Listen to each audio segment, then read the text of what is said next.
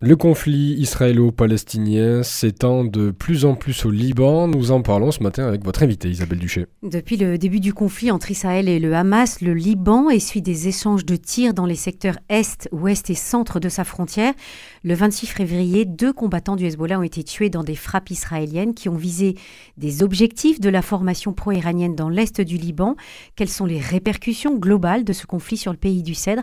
Nous en parlons ce matin avec monseigneur Michel Aoun, évêque du diocèse du diocèse de Jbeil, de passage dans notre région. Bonjour monseigneur. Bonjour. J'ai certainement mal prononcé le mot euh, Jbeil. Comment le, le Jbeil. Jbeil. D'accord.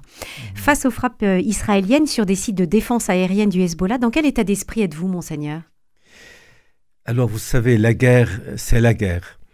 Euh, ça inspire toujours la peur, même l'expansion de, de, la guerre. Euh, pour cette raison, euh, le Liban, et surtout les chrétiens euh, du Liban, souhaitent vraiment une paix durable entre Israël et les Palestiniens, mais une, une paix qui est basée sur la justice, sur, le respect, sur le respect de l'homme et des droits internationaux. parce que vous savez, lorsqu'il y a l'oppression, lorsqu'il y a une paix basée sur la force, où il n'y a pas un équilibre, euh, alors on ne peut pas euh, espérer une vraie paix.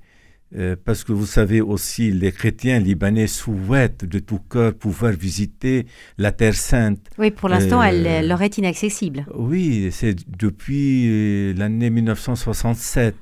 Les, les, chrétiens du Liban ne peuvent pas se rendre dans la Terre Sainte, visiter Jérusalem, Bethléem et toute la Terre Sainte où Jésus a vécu. Et quand vous parlez de, ce souhait, de ce désir des chrétiens de voir la paix s'installer de façon durable et de façon juste, euh, par quoi, à votre avis, euh, cette paix pourrait-elle euh, passer? Quelles seraient les conditions pour qu'elle soit, elle soit effectivement juste? Moi, je dirais la condition d'établir deux États, un État palestinien, un État hébreu, et de vivre, de, de cohabiter dans cette terre. Euh, et puis d'accepter aussi, euh, accepter l'autre, euh, ne pas avoir peur de l'autre. Et, je pense que lorsqu'il y a le droit international et un, respect réciproque, alors on peut vivre en paix. mais je ne sais pas si on a d'autres visions ou bien on ne veut pas l'autre. Euh, parce que quelquefois on entend que les Palestiniens, on doit leur trouver euh, une, autre, euh, une autre systémation, peut-être dans le Sinaï ou bien dans d'autres pays arabes. Ça n'encourage pas la solution durable et que, selon moi, parce que aussi c'est leur droit, les Palestiniens, d'avoir un pays où ils peuvent vivre en paix. Hum. Et, si euh, ces Palestiniens euh, euh, pouvaient avoir ce pays, qui aurait les moyens de décider, d'imposer finalement la, coexistence de ces deux États? Moi, Je pense que dans la politique régionale, où les États-Unis d'Amérique ont une grande influence, aussi avec les puissances de la région, parce que s'il y a un accord et on respecte cet accord, euh, je pense que c'est ça la garantie disons. Mhm. votre diocèse de, de Jbeil Biblos est situé dans la moitié nord et à l'ouest du Liban qui longe la, Méditerranée. Comment cohabitent les chrétiens et les musulmans sur votre territoire? Euh, Vous savez, la cohabitation euh, chrétienne musulmane au Liban, elle n'est pas récente. les chrétiens et les musulmans ont vécu toujours ensemble. Et ce qui est vraiment très frappant au Liban, lorsqu'on voit que du sud au nord, euh, de l'est à l'ouest, euh, tous les villages mixtes, c'est toujours des chrétiens avec les autres. On voit jamais au Liban, par exemple, un village mixte druzes et musulmans, ou bien un village mixte euh, chiite et sunnite. Mais toujours, c'est les chrétiens qui cohabitent avec les autres, parce qu'ils inspiraient toujours confiance les autres ont confiance euh, dans les chrétiens. Et malheureusement, la guerre civile qui a débuté en 1975, elle a un peu euh, créé un certain déséquilibre parce qu'avec la haine entre réciproques et puis la guerre, ça a poussé des chrétiens à quitter leur région et à vivre dans la région plutôt chrétienne. Mais là où on vit ensemble, on voit que cette cohabitation, elle est une cohabitation, n'est pas de principe, mais de vie réelle parce qu'on travaille ensemble, même euh, dans les écoles, lorsqu'on voit dès, le bas âge euh, qu'il y a Maroun ou Charbel ou Antoine euh, qui appellent Mohamed ou bien Hussein, ils sont des camarades de classe des camarades quelquefois de, de jeu aussi. De, jeu et hein? tout ça.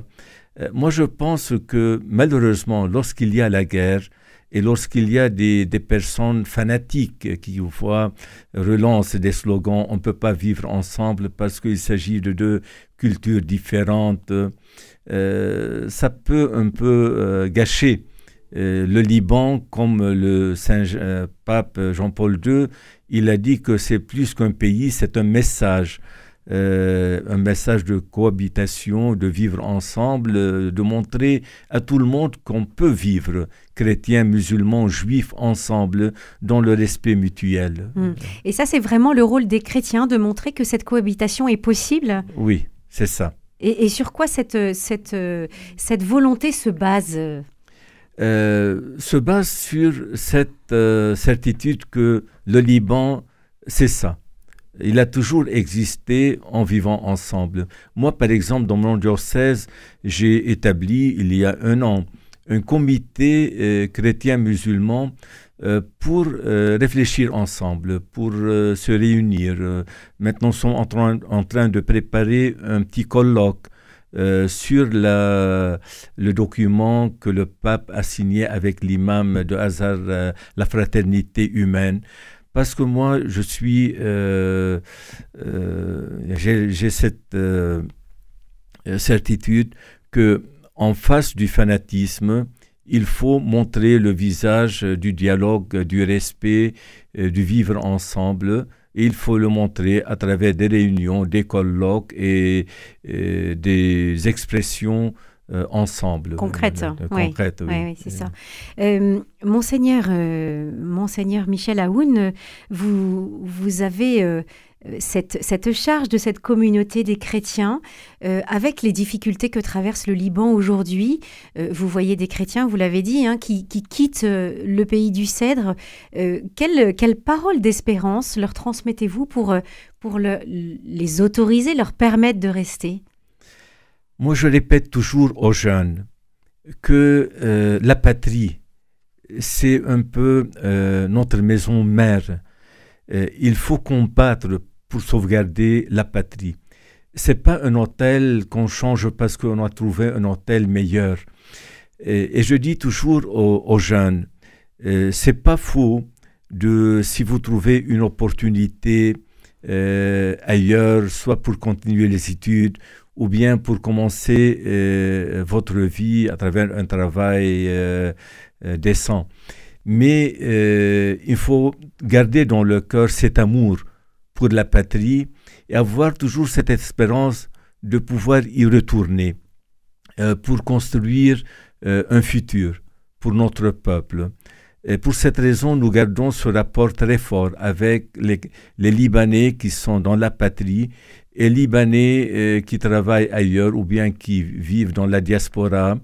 Et, nous, vraiment, nous trouvons que ce rapport mutuel euh, est très important. Et, et, quelquefois, ces tournées que nous faisons en tant qu'évêque, en tant que responsable, c'est pour garder ce lien et ce rapport très fort.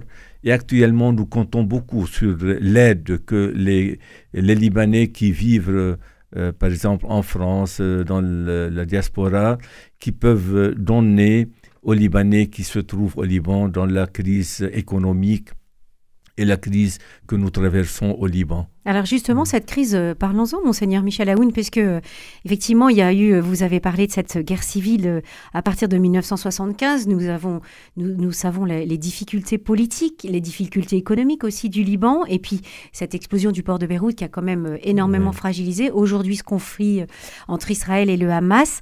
dans quelle situation, on va dire matérielle, sont les Libanais aujourd'hui? Actuellement, la situation matérielle, économique est très difficile parce que vraiment, on est passé de, par exemple, il y a cinq ans, euh, un soldat, disons, euh, dans l'armée, un soldat normal, il gagnait à peu près 800 euh, dollars par mois, ce qui était acceptable avec toutes les aides qu'il recevait. Actuellement, euh, son salaire est passé de 800 ou bien 1000 dollars par mois euh, à 100 dollars ou bien 200 dollars. Et le coût de la vie, il est resté le même, c'est cher. Euh, même dans, dans tous les travaux, il y a actuellement, disons, deux catégories de Libanais. Il y a les Libanais qui travaillent dans des sociétés euh, étrangères ou bien libanaises qui ont des rapports avec euh, l'extérieur. Alors, ils gagnent leur salaire en dollars américains et ce qui leur permet de vivre euh, décemment. Alors que les autres qui travaillent dans le secteur public, qui touchent toujours leur salaire en livres libanaises, et vraiment là, il y a une très grande différence. Mmh. Euh, pour cette raison, dans les diocèses, avec des associations caritatives, euh, nous cherchons à rejoindre un peu cette situation euh, pour répondre aux besoins, surtout lorsqu'il y a des besoins sanitaires hospitaliers. Parce que actuellement, ceux qui n'ont pas une assurance médicale et qui ont besoin d'être hospitalisés dans les hôpitaux, là, vraiment, c'est un grand problème. Et c'est là que, les chrétiens interviennent particulièrement dans, ce, dans cette assistance, dans ce soutien aux, soins des, populations en, en difficulté. à travers les diocèses, à travers des aides qui nous arrivent de l'extérieur et aussi à travers les associations caritatives comme Caritas, euh, l'association Saint-Vincent de Paul et autres. Euh, vous faites partie, monseigneur, du synode permanent de l'Église maronite euh, libanaise. Quelles sont vos, réflexions concernant la situation des chrétiens dans, dans cet état fragilisé? Oui. D'abord, je vais expliquer c'est quoi le synode permanent. Parce que le synode de l'Église maronite, c'est tous les évêques maronites qui sont au Liban et qui sont dans le territoire patriarcal, c'est-à-dire en Syrie, en Palestine, euh, en Égypte, en euh, Chypre, à Chypre. Et tous les évêques qui se trouvent ailleurs, par exemple, nous avons un évêque maronite euh, en France, deux évêques aux États-Unis, un évêque au Canada. Alors tous ces évêques ensemble, c'est le synode de l'Église maronite. Alors, à côté du patriarche, il y a le synode permanent formé de quatre évêques, trois qui sont élus par le synode et un quatrième nommé par le patriarche.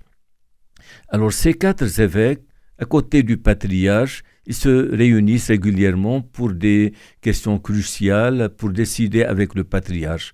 C'est ça le synode permanent. Et pour cette raison, oui, il y a une très grande préoccupation pour la présence chrétienne, parce qu'avec l'émigration, euh, avec tous les problèmes euh, qui existent au Liban, on cherche toujours à influer euh, l'espérance, euh, de donner euh, ce push pour les chrétiens, pour ne pas se désespérer et pour garder espérance et œuvrer tous ensemble, parce que je pense que lorsqu'il y a vraiment cet esprit de solidarité que nous essayons de créer au niveau intérieur et extérieur, ça aide les chrétiens à combattre et à continuer à vivre dans ce pays que vraiment nous aimons. Parce que le Liban, c'est un pays très beau. Euh, et les Libanais, vraiment, euh, euh, comment dirais-je, ils ont le droit de vivre dans ce beau pays et de ne pas seulement espérer quitter le pays, mais avoir un futur dans le pays du cèdre. Hmm. Un des signes d'espérance aussi, euh, monseigneur, ce sont euh, les, nombreuses vocations que, que reçoit le, le Liban. Comment expliquez-vous ce, dynamisme? Vraiment, c'est une très grande grâce euh, pour le Liban et pour l'Église libanaise. vous savez, il y a pas mal d'associations, de groupes de jeunes dans toutes nos paroisses. Et nous voyons que de ces groupes de jeunes, il y a toujours des, jeunes qui se présentent euh, en ayant la vocation. Peut-être aussi euh, avec cette possibilité d'avoir un clergé marié, parce que dans les églises orientales, il y a cette possibilité qu'un homme marié peut accéder aux, ordres, au sacerdoce. sacerdoce. Et, et, ensuite aussi, je pense parce que la société libanaise, euh, c'est toujours une société religieuse. Euh, il regarde euh, le prêtre comme il a un rang social, c'est-à-dire pour toutes ces raisons, je pense que d'une part, les groupes de jeunes, toutes les activités qu'on fait avec les jeunes, la possibilité d'être marié avant d'accéder au sacerdoce, et aussi le prêtre est toujours une personne respectée, il est bien regardé dans sa société. Je pense que toutes ces raisons aident à, avoir toujours des vocations, parce que vraiment, nous voyons qu'il y a pas mal de jeunes universitaires qui sont euh, ingénieurs, euh, qui ont commencé leur... Ils quittent pour devenir prêtre. Moi, l'année dernière, j'ai ordonné un jeune de 32 ans, qui est médecin. Après avoir fait 10 ans de médecine avec la spécialisation, il a exprimé vraiment euh, ce désir de devenir prêtre. Je l'ai envoyé euh, euh, au séminaire dans le nord du Liban où le programme est un peu allégé parce que lui, vraiment, c'est une personne très cultivée. Il a réussi à faire la, la licence en philosophie en même temps que la ah, médecine ah euh, pour gagner le temps et devenir prêtre. Actuellement, il est prêtre, marié, avec deux enfants et rend un, service vraiment euh, impressionnant. Voilà une, belle preuve d'espérance, en tout cas, euh, que nous, Français, nous ferions bien, mieux de, bien de, regarder. Merci beaucoup, Monseigneur euh, Michel Aoun, de nous avoir éclairé ce matin sur euh, la situation au Liban au regard de, ce conflit entre Israël et le Hamas et puis, et puis de toutes ces difficultés économiques et politiques. Merci d'être passé à Radio Merci à vous. Bonne journée.